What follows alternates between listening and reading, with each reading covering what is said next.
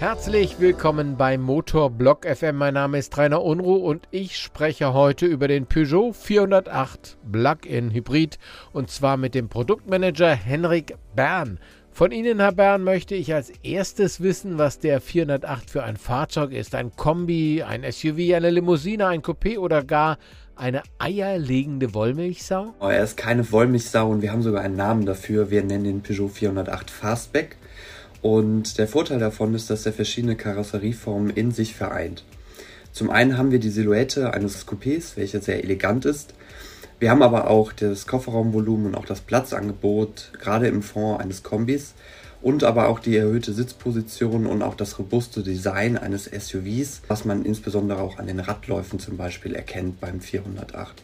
Und das alles zusammen ergibt halt einfach diese ganz unverwechselbare Silhouette des Peugeot 408. Jetzt weiß ich aber immer noch nicht, für welche Zielgruppe er eigentlich ist. Von der Größe her würde ich ihn dann doch eher als Familienauto einordnen. Der Peugeot 408 ist ein relativ großes Auto. Der Vorteil ist halt, dass er durch sein Design und durch seine Form verschiedene Kundengruppen ansprechen kann.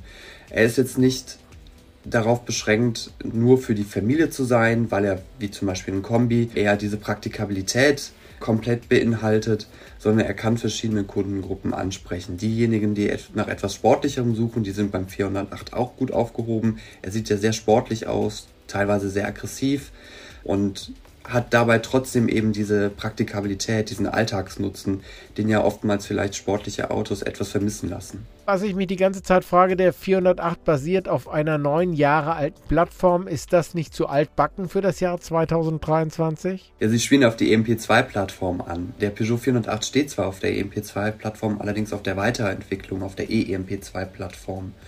Und auch wenn er auf der in Anführungszeichen etwas älteren Plattform steht, so ist er doch nicht alt. Er hat zum Beispiel viele neue Assistenzsysteme, die absolut am Zahn der Zeit sind, wie zum Beispiel die antizipierte Geschwindigkeitserkennung, äh, die schon mal so ein erster Schritt weiter in Richtung autonomes Fahren ist. Aber der Peugeot 408 hat genauso wie der Peugeot 308 die neueste Generation des digitalen iCockpits, die wir eben bei Peugeot auf diesen Modellen eingeführt haben. Warum haben Sie denn im Cockpit eine so überbordende Kombination von digitalem und analogem gemischt und letztendlich eingebaut. Also wir haben bei Peugeot natürlich auch das iCockpit, was sich von ganz vielen anderen Marken abhebt. Das iCockpit ist eben ein, eine, ein Ökosystem aus Kombi-Instrument, einem kleinen tiefer gelegten Lenkrad und eben den Touchscreen in der Mitte.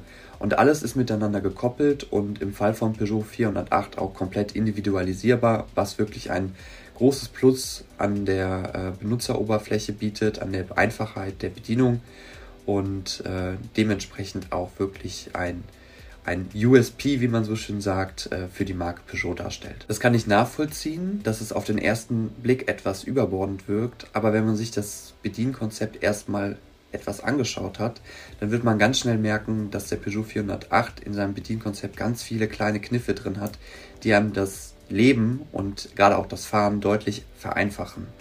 Das muss man erstmal verstehen, zugegebenermaßen. Ich sage aber immer ganz gerne, ein Handy muss ich auch erstmal einrichten. Aber wenn ich es dann einmal eingerichtet habe für mich, dann ist es intuitiv, dann kann ich es gut bedienen und dann ist es wirklich ein Mehrwert und ganz einfach für mich in der Handhabung. Warum ist denn kein Diesel im Angebot? Es gibt ja auch saubere Diesel. Oder gibt es Diesel nur für andere Kontinente? Also im Fokus steht gerade auch beim Peugeot 408 gerade unsere Elektrifizierungsstrategie und gerade auch aufgrund von EU-Bestimmungen wie zum Beispiel der Euro 7-Norm, die ja kommen wird, oder auch dem Verbrenner aus für 2035 fokussieren wir uns eben auf die E-Mobilität und haben uns deswegen beim Peugeot 408 entschieden, keinen Diesel im Portfolio zu haben. Aber allgemein werden wir trotzdem weiter bei Peugeot Verbrenner produzieren, weil natürlich auch andere Märkte, die eben nicht die Ladeinfrastruktur haben, eben auch auf Mobilität angewiesen sind. Und da bieten eben Verbrenner ein, ein gutes Maß an, an Mobilität und auch an, an, an einer bestehenden Infrastruktur, die es eben teilweise für Elektromobilität da noch nicht gibt.